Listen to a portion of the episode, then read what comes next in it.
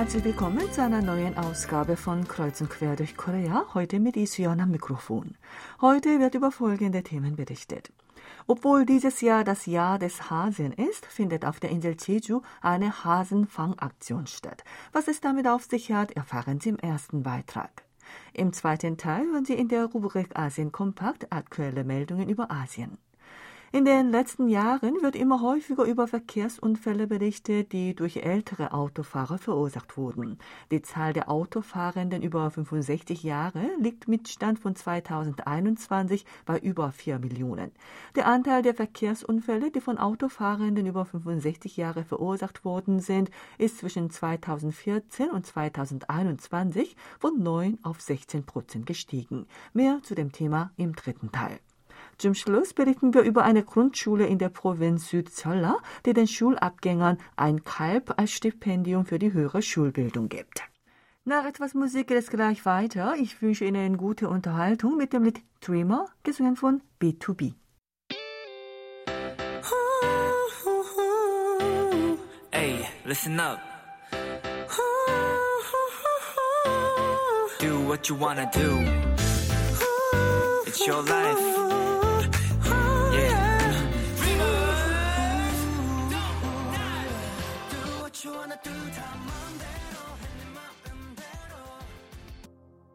Das Jahr 2023 ist nach den zwölf Tierkreiszeichen das Jahr des schwarzen Hasen. Auf der Insel Jeju sind Hasen, die als Fruchtbarkeitssymbol gelten, sozusagen schwarze Schafe geworden und gelten nun als ein Gefahrenfaktor für die Ökologie. Der 184 Meter hohe, auf der Insel Jeju Orem genannte Vulkankegel mit dem Namen Sarabong in der Stadt Jeju wird von vielen Bewohnern der Gegend für Spaziergänge besucht. Dieser Park ist auch als ein Ort bekannt, an dem man einen schönen Sonnenuntergang beobachten kann. Überall auf dem Gipfel hängt jedoch ein Transparent mit der Aufschrift, dass der Park kein geeigneter Lebensraum für Hauskaninchen sei. Kürzlichen Angaben der Stadt Jeju zufolge tauchte in den letzten Monaten im Sarabung Park eine Hasenkolonie auf. Sie gehören alle zur Art Wildkaninchen und es schien, dass jemand diese Hauskaninchen ausgesetzt haben muss. Man weiß nicht, wie viele Hasen ursprünglich ausgesetzt worden sind, aber auf jeden Fall scheinen gegenwärtig mindestens 20 bis 30 Hasen auf diesem Orum zu leben. Hasenweibchen werfen fünf bis sieben Mal pro Jahr und daher gelten Hasen als Fruchtbarkeitssymbol. Eine 61-jährige Frau, die den Park häufig besucht, sagt, jedes Mal, als sie den Park besuchte, habe sie merken können, dass die Anzahl der Kaninchen gestiegen ist. Sie haben keine Angst vor Menschen. Sie sind zwar putzig, aber wenn eine große Anzahl von Hasen versammelt sei, bekommen sie auch etwas Angst. Das Problem ist, dass dieses Kaninchen keine auf der Insel beheimatete Art ist. Wenn ihre Anzahl weiter in rasantem Tempo steigt, können sie einen negativen Einfluss auf die Ökologie im Park ausüben. In der Tat galten die Hoppler vor allem in Australien als Plage. Das europäische Kaninchen, das in Australien zu einer Reihe von eingeschleppten Tierarten gehörte und der Wirtschaft und Umwelt in Australien enormen Schaden zufügte, wurde dort mit allen Mitteln bekämpft. Im Sarabung Park gibt es keine Raubtiere, daher ist die Wahrscheinlichkeit sehr groß, dass sich die Kaninchen rasch vermehren.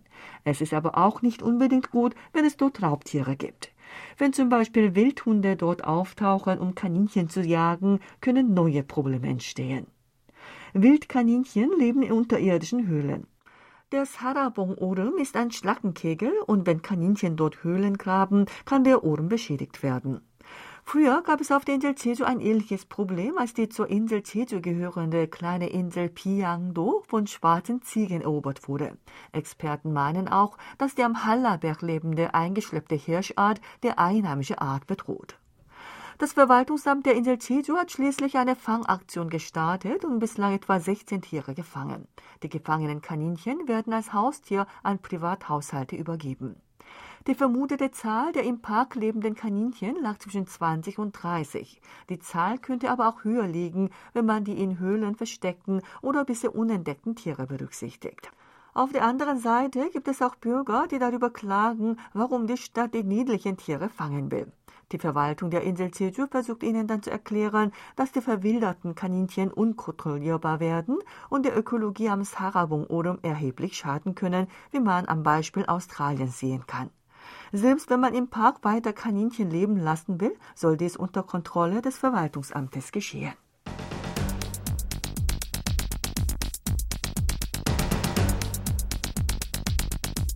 Asien kompakt.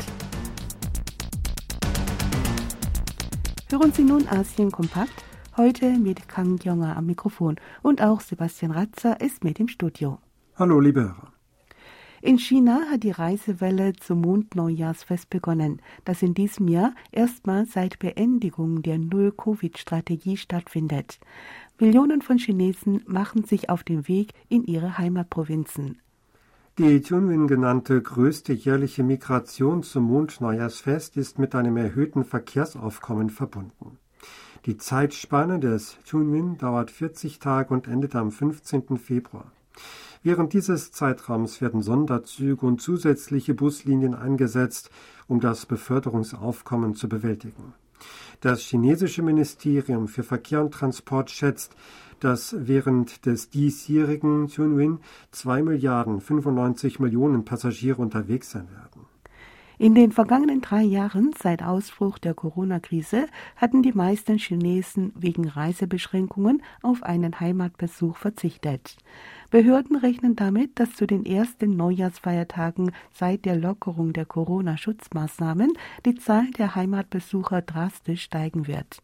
Experten erwarten angesichts der bevorstehenden Reisewelle steigende Corona-Zahlen. Da zahlreiche Wanderarbeiter aus den ländlichen Gebieten innerhalb eines kurzen Zeitraums in ihre Heimat reisen werden, ist man auch auf dem Lande alarmiert. Auf Anordnung des Staatsrats der Volksrepublik halten sich in den ländlichen Gebieten pro Intensivbett ein Arzt und im Schnitt 2,5 bis 3 Krankenschwestern bereit. In den Gemeinden auf dem Lande wurden Behandlungsstationen für Fieberpatienten eingerichtet. Laut Berichten von Reuters befindet sich China zudem im Gespräch mit Pfizer, um eine Lizenz zu erhalten, die es einheimischen Arzneimittelherstellern erlauben würde, eine generische Version des antiviralen Medikaments Paxlovid zur Behandlung von Covid-19 in China herzustellen und zu vertreiben. Die chinesische Arzneimittelaufsicht hat außerdem den Einsatz des Covid-19-Medikaments Lageviro des amerikanischen Herstellers Merck mittels einer Notzulassung genehmigt.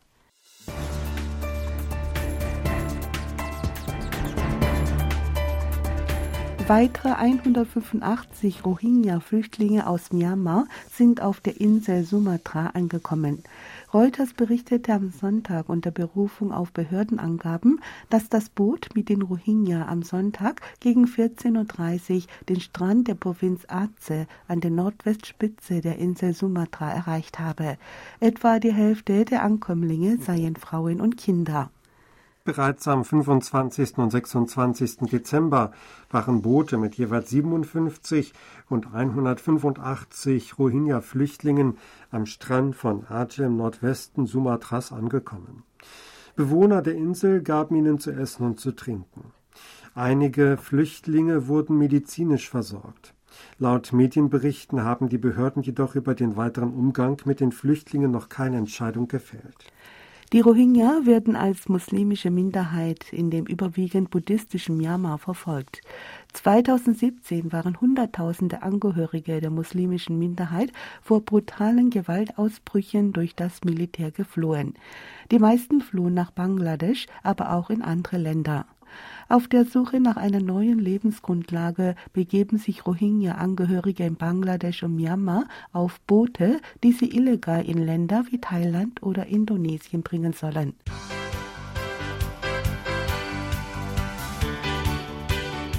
Die im Koma liegende thailändische Prinzessin Basira Kitiaba Larindira Debyawati soll sich nach Angaben des thailändischen Königshauses mit einem Mykoplasma infiziert haben. Balsira Kitiaba ist die älteste Tochter von König Rama X. Die 44-Jährige, die meistens Prinzessin Ba genannt wird, hat in den USA Jura studiert und ist als Staatsanwältin tätig. Sie arbeitete auch für die Vereinten Nationen und war thailändische Botschafterin in Österreich. Dem thailändischen Königshaus zufolge seien Ärzte zu der Diagnose gelangt, dass sich die Prinzessin mit einem Mykoplasma infiziert und wegen ernsthafter Herzrhythmusstörungen aufgrund einer Herzmuskelentzündung zusammengebrochen sei. Sie sei immer noch nicht bei Bewusstsein und werde von den Ärzten ununterbrochen mit Antibiotika und anderen Medikamenten behandelt.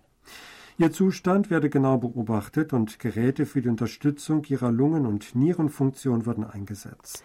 Ein Mykolplasma ist ein kleines und zellwandloses Bakterium, das als parasitischer Erreger insbesondere von Atemwegserkrankungen auftritt. Mykoplasmen besitzen aufgrund des Fehlens einer Zellwand eine natürliche Resistenz gegen Antibiotika. Bajira Kitiyaba war am 14. Dezember beim Training mit ihrem Hund kollabiert und ins Koma gefallen.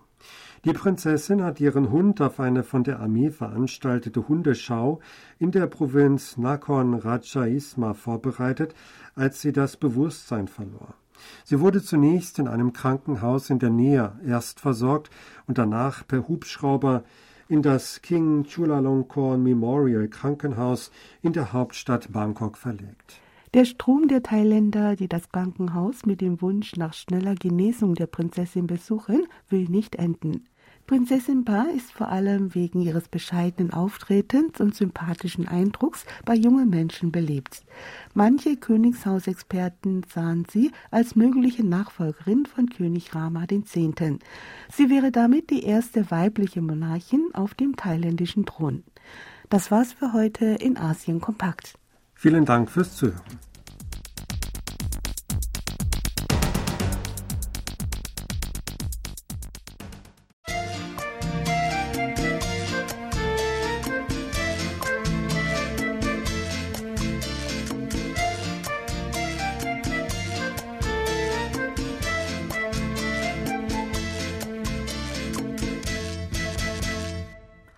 Vor etwa einem Monat prallte auf einer insgesamt sechsspurigen Straße im Seouler Stadtbezirk Kangsogu ein SUV gegen die Mauer einer Apartmentanlage.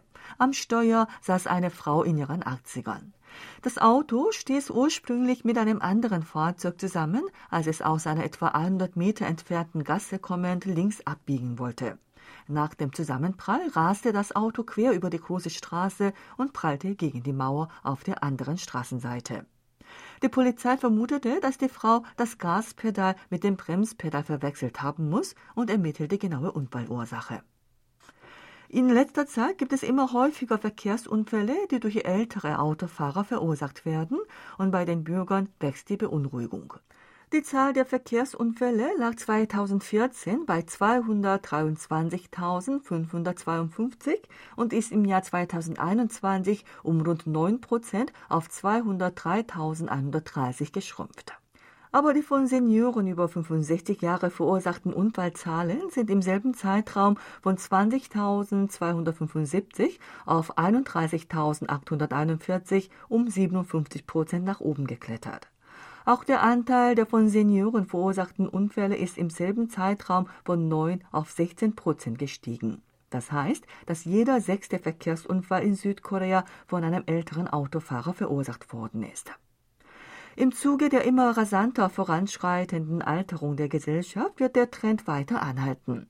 Nach Daten des Polizeiamtes ist die Zahl der über 65-Jährigen, die einen Führerschein besitzen, von rund 3,1 Millionen im Jahr 2018 im Jahr 2021 auf 4,01 Millionen gestiegen. Die Zahl der älteren Autofahrer hat also bereits die Marke von 4 Millionen überschritten. Experten kritisieren, dass die Regierung und die Polizei das Problem der älteren Autofahrer nicht ernst nehmen. Die Polizei nennt als Gründe dafür, dass ältere Autofahrer Unfälle verursachen, die altersbedingt beeinträchtigte Wahrnehmung, die nachgelassene Reaktionsfähigkeit sowie einen Herzinfarkt am Steuer wegen verschiedener Erkrankungen. Deswegen führt die Regierung ein System zur freiwilligen Abgabe des Führerscheins durch. Je nach Verwaltungseinheiten erhalten Menschen in der Altersgruppe zwischen 60 und 75 Jahren, die freiwillig ihren Führerschein abgeben, eine Verkehrskarte im Wert von 100.000 bis 200.000 Won, umgerechnet rund 80 bis 160 Dollar, oder man erlaubt ihnen die kostenfreie Benutzung von Linienbussen. Das Angebot stößt aber auf wenig Resonanz. Lediglich zwei Prozent der älteren Autofahrenden geben ihren Führerschein ab. Der Anreiz sei nur einmalig und der Ausgleich sei zu gering. Es gibt auch viele Städte, die kein ausreichendes Budget dafür bereitgestellt haben, sodass es auch ältere Menschen gibt, die ihren Führerschein zwar abgeben würden, wegen des fehlenden Budgets für Ausgleichsmaßnahmen aber darauf verzichten. Das Problem ist auch, dass in den Regionen mit mangelndem öffentlichem Verkehrsnetz das Recht der nicht fahrenden Senioren auf Mobilität nicht ausreichend garantiert werden kann. Experten raten, es sei dringend erforderlich, gut durchdachte Alternativen auszuarbeiten, bevor große Unfälle durch ältere Autofahrer passieren. Ein Professor für Zukunftsautoforschung an der TEDIM-Universität meint, die Quote der Führerscheinabgabe sei auf dem Lande niedriger als in den Städten. Dies habe mit der schwächeren Verkehrsanbindung auf dem Lande zu tun. Wenn man plötzlich krank wird oder eine dringende Angelegenheit erledigen muss, gibt es auf dem Lande zum eigenen Auto kaum gute Alternativen. In solchen Regionen soll zum Beispiel ein 101-Taxi oder ein Rufbussystem für Senioren angeboten werden. Es gibt auch die Behauptung, dass die Fahrtauglichkeitsprüfung sowie das Fahrsicherheitstraining für Senioren verstärkt werden müssen. Gegenwärtig wird die Fahrtauglichkeitsprüfung bei Menschen über 65 Jahren alle fünf Jahre und bei den über 75-Jährigen alle drei Jahre durchgeführt. In einigen US-Bundesstaaten und Deutschland gibt es auch ein Fahrerlaubnissystem, bei dem man lediglich unter bestimmten Bedingungen fahren darf. Bei Nachtblindheit darf man zum Beispiel lediglich am Tag Auto fahren und es wird im Führerschein vermerkt. Wenn man eine Krankheit, wegen der man nicht lange fahren darf, darf die betroffene Person lediglich in einem bestimmten Umkreis von der Wohnung am Steuer sitzen. Die Polizei überprüft zurzeit etwa im Jahr 2025 ein ähnliches System einzuführen. In Vorbereitung ist auch eine Maßnahme, bei der mit Hilfe von VR-Geräten die Fahrtüchtigkeit der Senioren in der Nacht bzw. auf der Autobahn bewertet werden kann.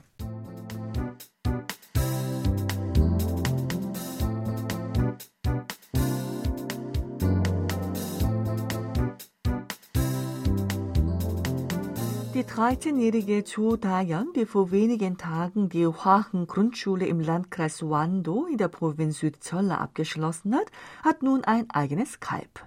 Sie hat es von der Schule als ein Stipendium für die höhere Schulbildung erhalten. Dayan sagte der Tageszeitung Gyeongyang Shinmun gegenüber, sie habe gehört, dass ihre Schule die einzige im ganzen Land sei, die ein Kalb als Stipendium erreicht hat. Tayan möchte später Comicautorin werden und ein Kalbstipendium sei etwas, was vielleicht in der Comicwelt vorkommen könnte. Sie freue sich sehr darüber, dass sie nun ein eigenes Kalb hat. Sie will es einem Verwandten, der einen Viehstall hat, anvertrauen und werde es so häufig wie möglich besuchen. Auch ihre Mitschülerin Park Boa hat ein Kalb bekommen. Boa sagt, sie habe jedes Jahr die älteren Schulabgänger beneidet, die ein Kalb bekamen. Sie sei dankbar für das Stipendium und werde es dazu nutzen, ihren Traum, Krankenschwester zu werden, in Erfüllung zu bringen. An der Grundschule gab es dieses Jahr drei Schulabgänger und zwei davon kamen in den Genuss des Kalbstipendiums. Einer wurde ausgeschlossen, weil er die Bedingung, dass man mehr als drei Jahre die Schule besucht haben muss, nicht erfüllte. Der Stipendienausschuss, der von Absolventen dieser Schule ins Leben gerufen wurde, überreicht seit 1977 mit dem Ziel, lokale Talente zu fördern, Kälber als Stipendium. Davon konnten jedes Jahr drei Abgänger profitieren. Es gibt die Bedingung, dass der Empfänger mindestens die Oberschule absolvieren muss. Der Ausschuss sah vor, dass der Absolvent das Kalb großzieht und dann jedes Jahr durch den Verkauf von weiteren Kälbern die Gebühren für die Mittel- und Oberschule decken kann. Auch das Studium kann durch den Verkauf der Kuh finanziert werden. Bisher sind insgesamt 243 Kälber als Stipendium überreicht worden.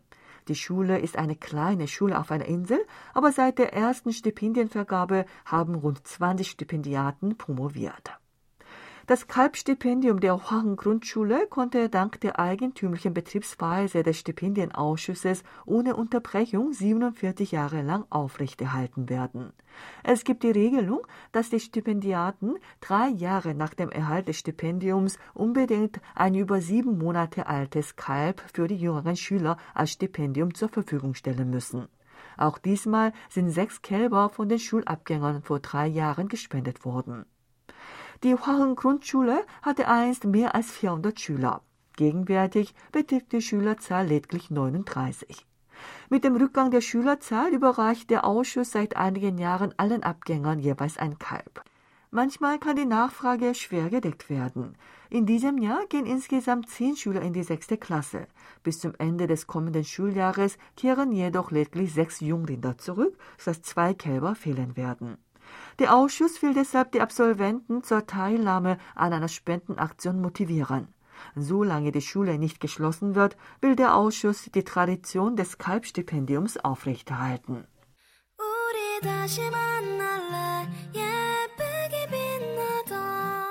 Mit dem Lied An meinen Ex-Freund, gesungen von Kyung-so, schließen wir die heutige Ausgabe von Kreuz und Quer durch Korea. Vielen Dank fürs Zuhören und tschüss bis Donnerstag. 말할 거야. 너를 좋아한다고